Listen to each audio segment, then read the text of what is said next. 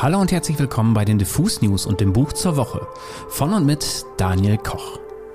Heute soll es um das neue Buch der Fantasy- und Science-Fiction-Autorin N.K. Jemisin gehen.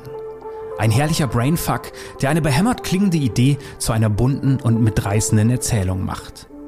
Die Wächterinnen von New York heißt der Roman und ich stelle Ihnen heute in der losen Reihe meine Lieblingsbücher endlich übersetzt für euch vor.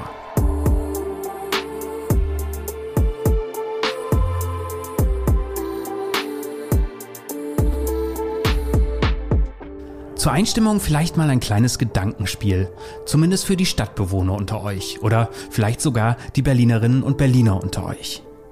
Denkt doch mal an euren Kiez. Stellt ihn euch vor. Was macht ihn aus? Wie klingt er? Was für Menschen haben ihn geprägt? Und jetzt stellt euch mal vor, wie dieses Viertel als Person aussehen würde. Als Avatar, wie man ja heute so sagt. Und nun denkt an das Viertel, das ihr so richtig kacke findet. Wie sähe ein Kampf zwischen deinem Avatar und dem des verfeindeten Kiezes aus? Was wären zum Beispiel die Superkräfte von Neukölln? Oder der Schlachtruf von Kreuzberg? Die Überraschungsattacke von Spandau? Wie würde sich Charlottenburg gegen eine Attacke vom Wedding wehren? Nora Kita, kurz N.K. Jemison, hat aus genau diesem Gedankenspiel eine Fantasy-Trilogie gemacht, deren erster Teil nun endlich auf Deutsch erschienen ist. Die Wächterinnen von New York kam vor ein paar Wochen im Tropenverlag raus und wurde übersetzt von Benjamin Mildner. N.K. Jemison lässt darin die Avatare der Five Boroughs auf die oben beschriebene Weise auferstehen und verkauft uns in ihrem Buch damit eine Idee, die erst einmal ein wenig behämmert klingt. In ihrer Welt gibt es Städte, die im wahrsten Wortsinn zum Leben erwachen, die einen gewissen Prozess an kulturellem Wachstum brauchen, um diesen Status zu erreichen. Sobald diese erreicht ist, wählt die Stadt einen Avatar aus. Bei einer riesigen Weltstadt wie New York gibt es außerdem Verkörperungen der einzelnen Stadtteile. Sie müssen die Stadt gegen den giftigen Einfluss einer dunklen Entität verteidigen, die ein bisschen wie eine Hommage an H.P. Lovecraft erscheint. Es ist ein seit Jahrtausend tobender Kampf. Gewinnt die dunkle Seite, sterben die Städte auf spektakuläre und dramatische Weise. Historische Beispiele in Jamisons Welt sind zum Beispiel Pompeji und Atlantis. Wir wissen ja alle, wie das jeweils ausgegangen ist. Dieser geheimnisvolle Feind der Städte arbeitet gerne mit diabolischen Verbündeten. Mit Bankern, Politikerinnen, Anzugträgern, karrieregeilen Menschen und eigentlich allen, die man mit den negativen Folgen der Gentrifizierung in Verbindung bringen kann. Jamisons Stadtteilavatare wiederum sind ein queerer junger POC eine ehemalige Rapperin mit Teenager-Tochter, eine ebenfalls queere Frau mit indianischen Wurzeln, eine Polizistentochter und eine tamilische Einwanderin, die nur eine temporäre Arbeitserlaubnis hat. Man merkt schon an dieser Liste, dass N.K. Jemisin eine nicht nur sehr fantasievolle, sondern auch eine engagierte, sozialkritische Autorin ist. Sie macht keinen Hehl aus ihrer Sympathie für Außenseiterinnen und marginalisierten Gruppen. Der stärkste Avantar, der die gesamte Stadt verkörpert, ist bei Jamison übrigens ein auf der Straße lebender Junge mit lateinamerikanischen Wurzeln. Das Buch entstand übrigens ungefähr zu der Zeit, als in amerikanischen Medien darüber diskutiert wurde, wie man mit den vielen Einwanderinnen und Einwanderern aus Mexiko umgeht. Also auch hier eigentlich ein recht klares Statement. Die Grundidee des Buches klingt zugegebenermaßen ein wenig weird und ich muss auch zugeben, dass ich mich erst an dieses Setting gewöhnen musste. Es wirkte so ein bisschen wie so eine bekloppte Hollywood-Idee, die dann einfach mal zu Ende gedacht wurde. Aber wenn man sich erst einmal drauf einlässt, macht dieses Buch wirklich einen Heidenspaß. Damit ihr mal ein Gefühl dafür bekommt, wie das alles so klingt, werde ich jetzt einen Part aus dem actionreichen Prolog vorlesen. Wir hören hier den Avatar von New York als Ich-Erzähler.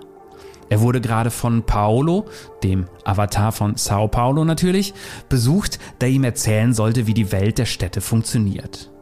Er ist ein etwas älterer Avatar und schon eine ganze Weile im Game. In dem Teil des Prologs, den wir jetzt hören, springen wir mitten in den ersten Kampf des New Yorker Avatars gegen den dunklen, übermächtigen Gegner. Hier spürt New York also gerade zum ersten Mal seine neue Macht und stellt sich dem Duell. Wir sind die Stadt, die niemals schläft, kleiner. Also halt deinen schuppigen, gruseligen Scheiß verdammt nochmal fern von hier. Ich hebe meine Arme und die Straßen springen hoch. Es ist real, aber nicht wirklich.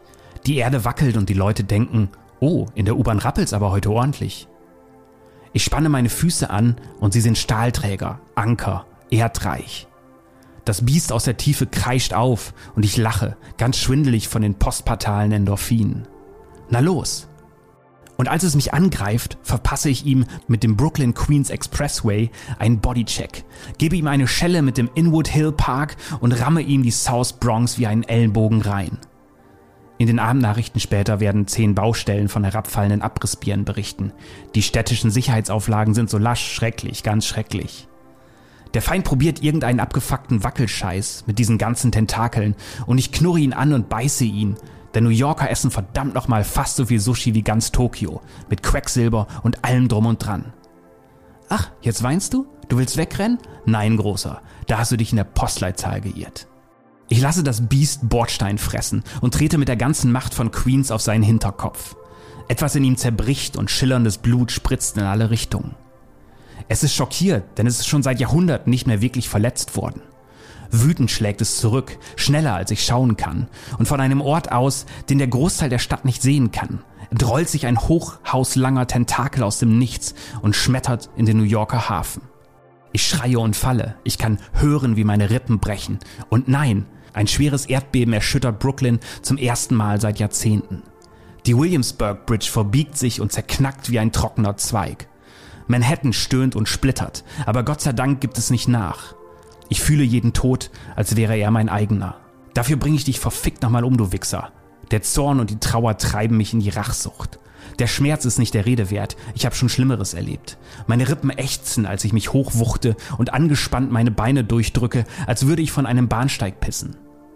Dann lasse ich auf den Feind einen Doppelschlag aus Long Island-mäßiger Strahlung und Governors-Kanal Giftmüll niederregnen, die ihn verbrennen wie Säure. Er schreit vor Schmerzen und Ekel, aber fick dich, du hast hier nichts zu suchen. Die Stadt gehört mir, hau ab. Und meine Aussagen zu unterstreichen, zerschneide ich ihn mit der Long Island Eisenbahn aus langen, grausamen, lauten Bahnlinien. Und um den Schmerz noch zu verlängern, salze ich diese Wunden mit der Erinnerung an eine Busfahrt zum LaGuardia Flughafen und zurück. Dann setze ich dem Ganzen noch die Krone auf, indem ich ihm mit Hoboken den Hintern versohle und lasse die besoffene Wut von 10.000 jungen Dude Bros auf ihn herniederprasseln wie den Hammer Gottes. Durch die Hafenbehörde wird es ehrenhalber zu New York, du Arschloch. Das war deine Portion New Jersey. Der Feind ist ebenso unerlässlich für die Natur wie jede Stadt. Man kann weder unseren Werdungsprozess aufhalten, noch den Feind zum Aufhören bringen. Ich verletze nur einen kleinen Teil von ihm, aber ich weiß verdammt genau, dass dieser kleine Teil reparaturbedürftig zurückgeht. Gut, wenn irgendwann die Zeit für den finalen Kampf gekommen ist, wird er sich zweimal überlegen, sich nochmal mit mir anzulegen. Mir. Uns. Ja. Als ich meine Hand entspanne, meine Augen öffne und Paolo erblicke, wie er über die Brücke auf mich zuschlendert, wieder mit einer gottverdammten Kippe im Mund, sehe ich ihn für einen Moment wieder als das, was er ist. Das wuchernde Ding aus meinem Traum voll von funkelnden Spitzen und stinkenden Slums und geklauten mit gezierter Brutalität überarbeiteten Rhythmen. Ich weiß, dass er auch erkennt, was ich bin, all das helle Licht und das Getöse in mir. Vielleicht hat er das schon immer gesehen, aber jetzt liegt Bewunderung in seinem Blick. Und das gefällt mir.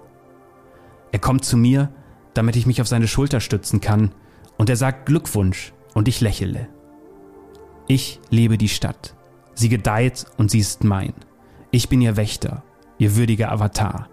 Und zusammen werden wir niemals... Ah, oh scheiße. Irgendwas ist hier gar nicht in Ordnung. Ich merke gerade, wenn man dieses Buch laut vorliest, kann man fast danach überlegen, eine mittelmäßige Rap-Karriere zu starten. Das hat schon einen sehr eigenen Rhythmus.